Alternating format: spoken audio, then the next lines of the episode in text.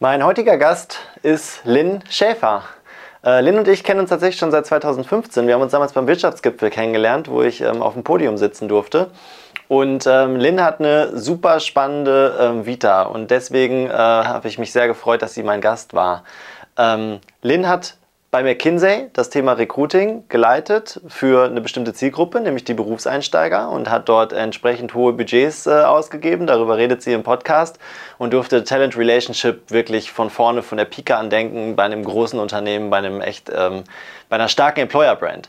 Ähm, danach ist Lynn an die ESCP gegangen und hat, ähm, hat, hat, promoviert im Bereich Talentmanagement und hat sich wirklich von der wissenschaftlichen Seite ähm, damit beschäftigt, über ähm, etwa zehn Jahre. Ähm, und ähm, danach hat Lynn äh, die Startup-Welt kennengelernt und hat ihr Praxis- und Theoriewissen in der Startup-Welt angewendet und ist heute Head of People and Culture bei Homey, ähm, einem Unternehmen, ähm, was eben noch entsprechend jung ist und im Aufbau ist. Ähm, das macht Lynn natürlich zu einem mega spannenden Gast ähm, für unseren Podcast Direct to Talent, weil sie aus ganz unterschiedlichen Richtungen auf das Thema Recruiting und auf die Innovationen im Recruiting guckt. Hört es euch an. viel Spaß. Ja, herzlich willkommen zum äh, Podcast Direct to Talent. Wir wollen auch heute wieder Recruiting neu denken und ich äh, freue mich total, dass du heute dabei bist, Lynn. Äh, wir senden heute hier vom RC22, deswegen äh, ein etwas anderes Setting. genau. Ähm, schön, dass du dabei bist. Herzlich Dankeschön. willkommen. Ja, danke für die Einladung. Ich glaube, ähm, wir beide haben uns kennengelernt tatsächlich vor vier, fünf Jahren beim Wirtschaftsgipfel, da war das damals, oder? Im genau, Ablauf? genau, genau. Ja. Da hast du dann auf dem Panel gesessen zum Thema äh, Zukunft der Arbeit, ne? Ja, ja. genau. Ich durfte ja. da in einem hochrangigen Panel sitzen mit unter anderem Janina Kugel, damals ja. Personalvorstellung bei Siemens und ich genau. war junger Gründer. genau. Immer noch? Und, ja, und hatte, ja, war, war sehr, sehr nervös, das kann ich auf jeden mhm. Fall sagen. Ähm, Lynn, erzähl uns doch ein bisschen was zu dir. Wo kommst du her? Mhm. Was hast du mit Recruiting zu tun? Ähm, wie ist, wie ist ja. dein, dein CV bisher verlaufen? Oder was, ja. was, was treibt dich an? Ja, Gerne. Ähm, ja, ich glaube, ich fange dann doch mal chronologisch an. Ähm, ich bin in Ostwestfalen-Lippe groß geworden und habe 2001 eine duale Ausbildung und Studium bei Bertelsmann angefangen. Und eine meiner ersten Abteilungen ähm, war eine Personalabteilung bei Lycos. Mhm. Ähm, und ähm, ich äh, habe mich in dieses Thema HR verliebt und habe dann ganz schnell gewusst, dass ich das ähm, ja, weitermachen wollte. Mhm. Und so hat mich dann über bestimmte professionelle Stationen bei Bertelsmann Bertelsmann innerhalb dieser Ausbildung und des Studiums ähm, hin zu ähm, äh, Master in International Human Resource Management in England. Ähm, äh, bin ich danach zu McKinsey gegangen, habe da Recruiting, äh, HR Candidate Relationship Management gemacht ähm, und äh, im Anschluss dann gedacht, ah, das ist es noch nicht, ich möchte mich irgendwie, ich bin neugierig, was ist denn da, was gibt es denn da noch und habe dann äh, zum Thema ähm, Talentmanagement promoviert. Krass, ähm, ja. Genau, und das war mit Marion Festing damals an der ESCP Mhm. Und ähm, dann hat das so gut funktioniert, dass ich dann ähm, nach der Promotion das Angebot hatte, ein europäisches Institut zum Thema Talentmanagement aufzubauen. Wahnsinn, cool. Und bin dann letztlich zehn Jahre da ähm, hängen geblieben sozusagen und wäre wahrscheinlich auch noch heute da, ähm, wenn nicht zwei sehr gute Bekannte ähm, mich zwischendurch gefragt hätten, sag mal, willst du nicht, willst du nicht bei uns mitmachen, hier auch mit ESOP und ähm, Blockchain, Ökostrom, Plattform cool. und so.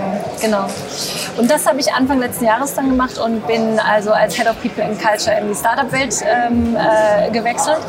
Äh, musste das Unternehmen dann leider aufgrund der Energiekrise zum Ende des Jahres mithelfen abzuwickeln und habe dann nochmal wieder gewechselt in andere Startups, jetzt ähm, Homey, auch wieder People and Culture, ja. ähm, an der Schnittstelle Smart Home und ähm, auch wieder Ökostrom. Spannend, wahnsinnig genau. spannende Laufbahn. Ja, das heißt, du bist eigentlich professionell im Bereich Talentmanagement unterwegs, oder? Hast da eigentlich alles gelernt, was man sozusagen lernen kann, wenn du sogar promoviert hast? Weil mein, meine Grundannahme ist, dass, wenn man jetzt zum Beispiel über Recruiting nachdenkt, mhm. man kann es gar nicht so richtig studieren oder man hat da gar ja. keine richtige Ausbildung, oder? Wie siehst du das? Gibt es irgendwelche ja. Angebote, von denen ich nichts weiß? nee, also ich würde auch sagen, ähm, äh, Learning by Doing. Ne? Ähm, ja. Und ähm, ich hatte die Chance, eben Konzerne mitzubekommen, ne? mit, also ich meine, über 300.000 Mitarbeiter und ähm, äh, also das mitzukriegen, Konzern, dann äh, Unternehmensberatung, was natürlich wahnsinnig spannend als Hochschulabsolvent gerade war, weil ich glaube, wir hatten irgendwie eine halbe Million äh, um mit Studenten Party zu machen und äh, Candidate Relationship Management zu betreiben. Cool. Ähm, wie auch dann eben, äh, genau, und jetzt Startup. Ne? Also insofern ähm, Uni, ja, hat mich das dann so betreut. Und was mich immer so getrieben hat, war irgendwie die Neugier, ne? dass ich immer, also dass ich immer gedacht habe, okay, wie kann man bestimmte Sachen jetzt noch verbessern oder verändern oder die Motivation oder wie finden wir die richtigen Talente und mich deshalb dann auch eben parallel noch akademisch weitergebildet habe. Ja. Ja. Spannend. Und ähm, sag mal, du hast äh, mir ja eben auch im Vorgespräch kurz erzählt, Ja. dass du wahnsinnig viele Gründer auch kennst, oder? Die, die sozusagen bei dir ein- und ausgegangen sind in ihrer Ausbildung. Willst du da ein bisschen was zu erzählen? Ähm, naja, also dadurch, dass ich die Chance hatte, ähm, bei, bei McKinsey ähm, äh, im Bereich Candidate Relationship Management zu arbeiten, also der Teil, ähm, der sich um den Aufbau von Talentpools ähm, dreht, also das, was jetzt auch als Talent Relationship Management, Candidate Relationship Management ähm, betitelt wird, da gab es bei McKinsey einen Bereich, das waren ungefähr 4000 Kandidaten, die da betreut wurden. Und dann gab es so Gold, Silber, Bronze und die Goldenen sozusagen waren die Ex-Praktikanten, die super performt haben. Die haben halt ein äh, Angebot schon gehabt, dass sie innerhalb von einem Jahr überall, wo sie nur wollten, dann einsteigen konnten. Ja. Dann gab es äh, ein anderes Programm, äh, was so Silber sozusagen, das waren Kandidaten, da kannte man den Lebenslauf und äh, ähm, hatte die schon mal kennengelernt und wusste, die sind super spannend, ähm, insbesondere auch irgendwie Doktoranden, Frauen, äh, äh, Geisteswissenschaftler, Naturwissenschaftler äh, und dann diejenigen, die man nur irgendwo von, ich interessiere mich für die Firma. Ja. Und äh, da waren ähm, in dieser Zeit wahnsinnig tolle Leute dabei. Also ähm, ich weiß nicht, ob ich die Namen nenne. Ja, unbedingt, ja, unbedingt. Okay, Wir sind ja unter Also uns. Julius Göllner war dabei im, im, im, äh, genau, im Praktikantenbildungsprogramm Ja, Julius, College. ja. Genau, wahnsinnig toller Gründer. Ähm, äh, ähm, äh, Marius war dabei, also auch Gründer von Von Hey HeyJobs, Jobs, genau, genau, ne, der jetzt äh, genau auch hier noch irgendwo rumschwirrt. Ähm, dann waren aber auch andere dabei, zum Beispiel ähm, in diesem Capstone-Programm, was ich betreut habe, die nicht kein Praktikum bei McKinsey gemacht haben, aber die jetzt auch ähm, Gründer mit von Social Impact Hub in Zürich, ähm, äh, Christoph Birkholz oder aber auch äh, von äh, ähm, äh, Social Investment Startups oder sowas. Also wirklich super coole Leute dabei, die ich da kennenlernen durfte. Total Ja. spannend. Und ähm, wenn du jetzt mal so über die Recruiting-Welt Ja. sprichst, ne? die ist mal, du kennst jetzt alle Bereiche. Du kennst äh, Recruiting quasi in kleinen Unternehmen, die stark wachsend sind. Du kennst es in großen Unternehmen. Du Mhm. Ja. eine halbe Million ausgeben für Recruiting-Events. Also, war sehr anstrengend. wie entwickelt sich der Markt? Was ist Direct-to-Talent aus deiner Sicht? Äh, ja, also ich meine, dieses Direct-to-Talent, über das wir ja auch schon gesprochen haben, ähm, in analog äh, oder parallel zu diesem Direct-to-Consumer, ähm, finde ich mega spannend, weil wir das im Grunde genommen damals bei McKinsey auch schon so gemacht haben. Also probieren, direkt mit den Leuten in Kontakt zu kommen. Ne? Ähm, jetzt nicht über Mittler oder so zu gehen, sondern die probieren direkt, damit man von ähm, wirklich die, der erste Kontaktpunkt die Möglichkeit hat, das zu beeinflussen durch den Content, den du spielst, durch die persönlichen Kontakte. Ja. Und auch damals war es schon so, dass McKinsey wahnsinnig viel ähm, Wert darauf gelegt hat, gute, gut ausgebildete, nach vorwärts gerichtete, ähm, äh, offene äh, Recruiter einzustellen. Ja, ne? Also ich glaube, ähm, die dann eben One Face to the Customer sozusagen jemanden damit betreuen. Und ähm, insofern glaube ich, dass es da ganz viele Parallelen gibt und dass es ein total cooles Konzept ist, ähm, weil man ja auch sieht, wenn man jetzt so aus dem, aus dem E-Commerce jetzt irgendwie so sagt, natürlich, wenn mir jemand was empfiehlt, sei es ein Buch oder irgendwie eine Klamotte oder sowas, dann, ähm, ähm, dann höre ich da eher drauf, wenn ich sehe, dass es gut bewertet oder sowas. Das Ja. heißt, ähm, wenn mir jemand was empfiehlt oder sagt, guck es dir mal an, dann ähm, funktioniert das eben auch über Referrals, über Mhm. Talentpools, ähm, auch bei, bei äh, oder auch bei Talenten. Ja, Oder total. im HR und Recruiting. Total. Ja. Das heißt, du sagst, ähm, eigentlich habt ihr das bei McKinsey zumindest damals ähm, Ja, auf jeden Fall. genauso schon gelebt. Ja. Ähm, wie, wie siehst du den Transfer für kleinere Unternehmen? Also wenn du jetzt an, an ein Startup denkst, Mhm. ähm, im Recruiting kann man da, obwohl man das Budget vielleicht nicht in der Form hat, kann man das trotzdem adaptieren für sich oder ist das eher Mhm. Ja. schwierig? Also ich meine, ich bin jetzt ja Head of People and Culture für ein Unternehmen. Ich mache eigentlich alles alleine. Wir haben jetzt uns äh, äh, verdoppelt von der Mitarbeiteranzahl seit Dezember, ähm, aber seid ihr? trotzdem jetzt äh, 32. Ja, glaub ich, okay. ne? Mhm. Also ähm, und trotzdem glaube ich, dass das geht. Und es sind natürlich nicht die äh, Talent Relationship Management Software oder Matching Software. Also ich habe eine Excel-Liste, aber ich habe das erste, was ich gemacht habe, ich habe einen Talentpool aufgemacht. Ja, das heißt, ja. Leute, die wir nicht genommen haben oder die sich beworben haben, wo ich gedacht habe, nein, wir haben keine Position, aber der Lebenslauf ist so Ja. cool. Oder Ex-Praktikanten, ähm, Werkstudenten, die so, also wenn ich jetzt den Marc zum Beispiel, der war bei uns ähm, äh, Praxissemesterstudent Mhm. und der hat, glaube ich, jetzt, weil er das Unternehmen cool fand, aber wir ihn in dem Talentpool aufgenommen hat, ich glaube, der hat schon vier oder fünf weitere Kollegen in der Zeit jetzt äh, gebracht. stark. Und das sind alles Developer und ähm, also Cool. insofern, ähm, ja, es ist die Excel-Liste und ich schreibe dann mal hier und gratuliere zum Geburtstag, aber es ist dieses Mindset, wo ich Okay. denke, das kann jeder. Klar. Okay, ja, voll cool. Also das heißt, du gehst da eigentlich total lösungsorientiert ran Ja. und baust persönliche Beziehungen zu den Leuten auf, Ja, oder? absolut. Ja, Und das hast du im Großen gelernt Mhm. und übersetzt es jetzt eigentlich aufs Kleine. genau. Ähm, halte ich halt auch extrem viel von, weil gerade Ja. Mhm. wenn man natürlich Mitarbeiter über Empfehlungen bekommt, Mitarbeiterinnen, dann ähm, ist natürlich eins immer schon mal relativ gut abgedeckt und das ist so dieses kulturelle Matching, oder? Das, Ja. ist, das ist eigentlich der Hauptpunkt, den Genau. man über die Empfehlung schon mal reinkriegt. Ja. ne? Siehst du das auch so? Weil das, also dieser Cultural Fit, äh, das Ja. ist so, so wichtig. Ähm, also irgendwie, man kann ja irgendwie ne, ähm, Hire for Fit ne, und Train for Skills. Also ähm, irgendwelche Sachen wie Programmieren oder jetzt Sprachen oder sonst was, das kann man ja dann noch lernen. Aber passt diese Person und gerade im Startup-Umfeld, Ja. wo es so wenige nur sind und du wissen musst, sind das die Leute, die jetzt mitziehen, die das Unternehmen mit groß machen, können wir uns auf die verlassen. Ja. Da ist dieser persönliche Fit oder kulturelle Fit ähm, total wichtig. Ja, ja. voll. Äh, sehe ich, ich hundertprozentig genauso. Ich finde, äh, gerade wenn man so ein kleines, also wir sind ja 100 Mitarbeiter etwa, aber Mhm. Ja. haben natürlich die ganzen Wachstumsstufen mitgemacht, da fällt es noch viel mehr auf, wenn es kulturell sozusagen Ja. irgendwo wirklich nicht passt. Ja. Mhm. Dann, dann, dann ist es einfach für beide Seiten, ne? also fürs Team und auch für die einzelne Person ist es einfach ein Problem. Deswegen halte ich da auch viel von. Ähm, wie denkst du denn, wie sich Recruiting entwickeln wird? Also wenn du jetzt mal fünf Jahre nach vorne guckst. Mhm. Ich, ich muss sagen, ich persönlich fand jetzt die Entwicklung in den letzten Jahren durch Corona Schon dann natürlich extrem. rasant. Ja. Ne? Davor aber relativ langsam. Ich hätte es mir als Gründer sozusagen manchmal ein bisschen radikaler gewünscht. Ähm, aber wie guckst du jetzt nach vorne?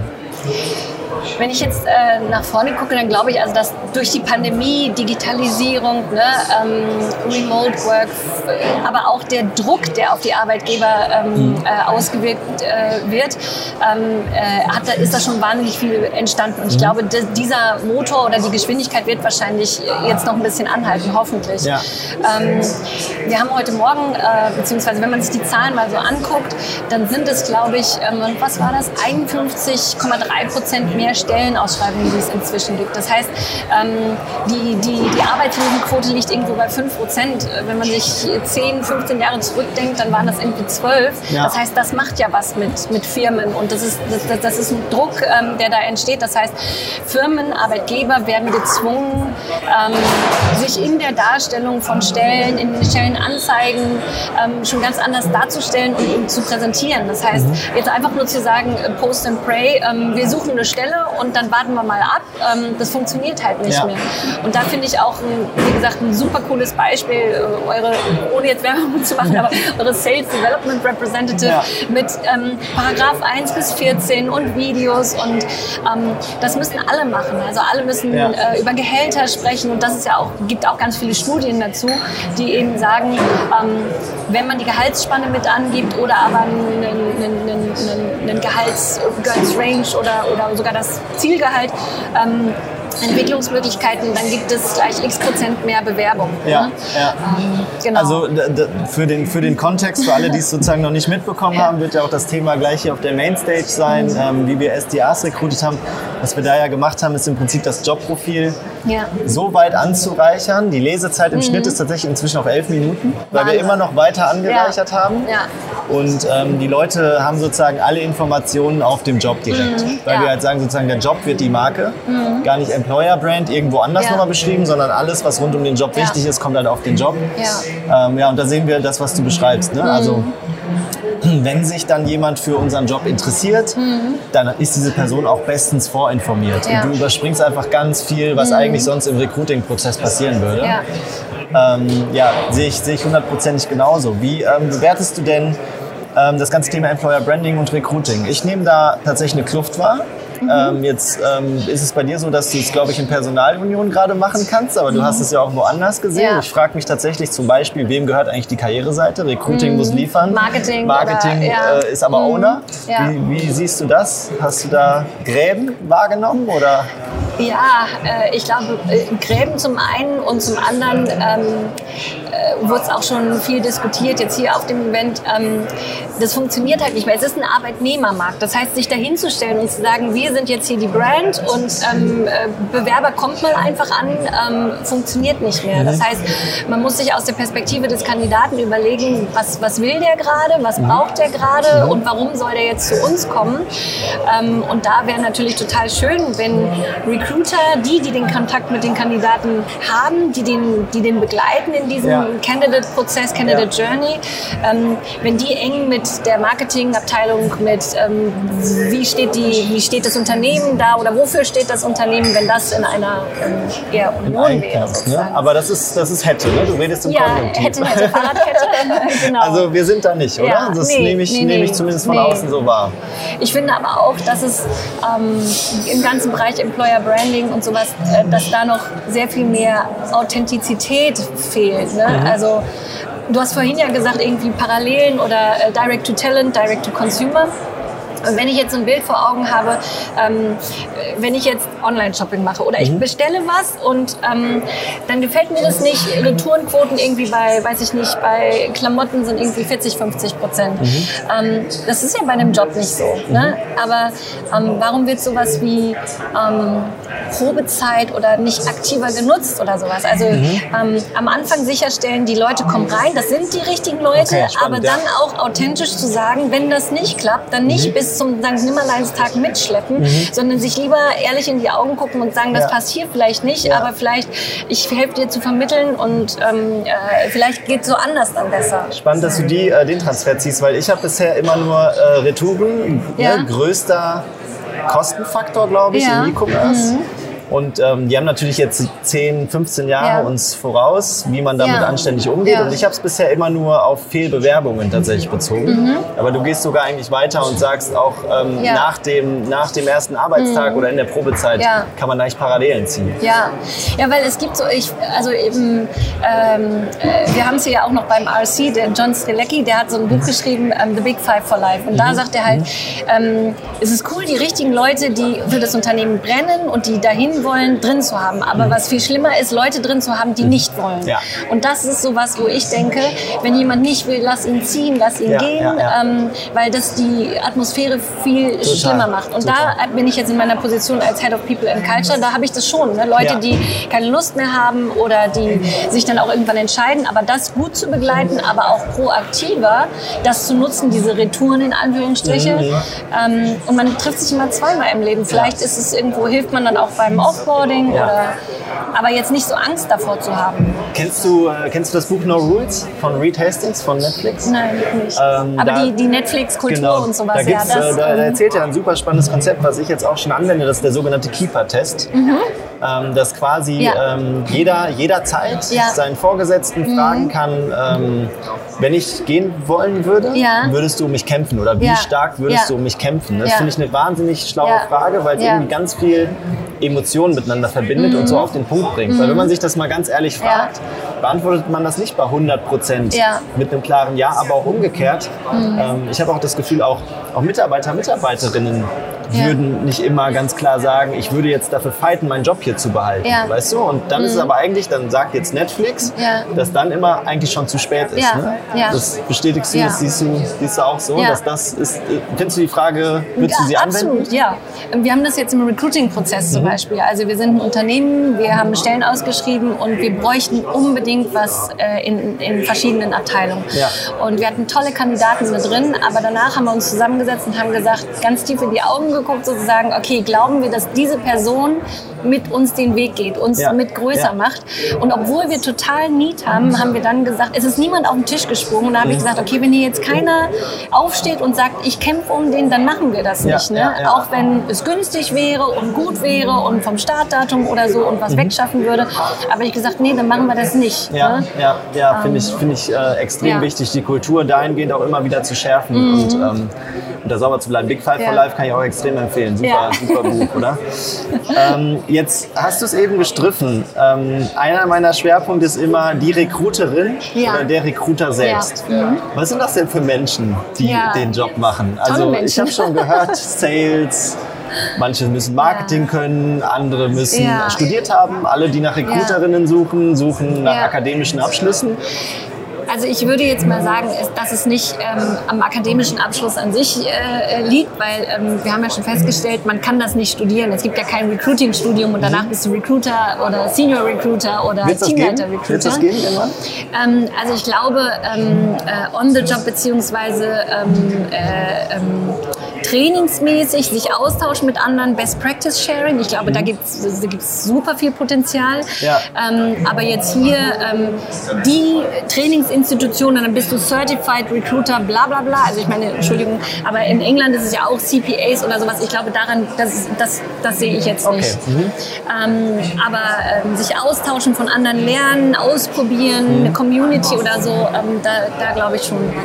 Ja. Ähm, ich glaube, dass das, ähm, dass es da, dass es eine tolle Szene ist, um äh, Berufseinstieg sozusagen oder auch sich weiterzuentwickeln. Und dass dieser Job an sich, ähm, haben wir auch gesehen, gerade ähm, Personalfunktionen, HR-Funktionen, dass da unheimlich viel ähm, Bedarf jetzt auch durch Corona jetzt ähm, äh, gewesen ist. Und dass es ähm, eine coole Zeit ist. Ähm, zum einen sicherlich, ähm, wenn der Bedarf da ist, ähm, gute Verhandlungsposition, Exposure, ähm, aber auch super spannend, weil man aufgrund dieser ganzen Digitalisierung, Global War for Talent, ähm, Active Sourcing, das heißt, man muss ja gut ausgebildet dann doch irgendwo, ähm, sei es nur in den Techniken, Methoden oder sonst was sein, ähm, aber dass man das alles machen kann sozusagen. Ja, ne? ja. Also man ist irgendwie, man muss äh, agil sein, ähm, man muss interkulturell irgendwo, wenn man internationale Talente hat, äh, man muss ähm, ein Spezialist sein in Active Sourcing ähm, oder Social Media,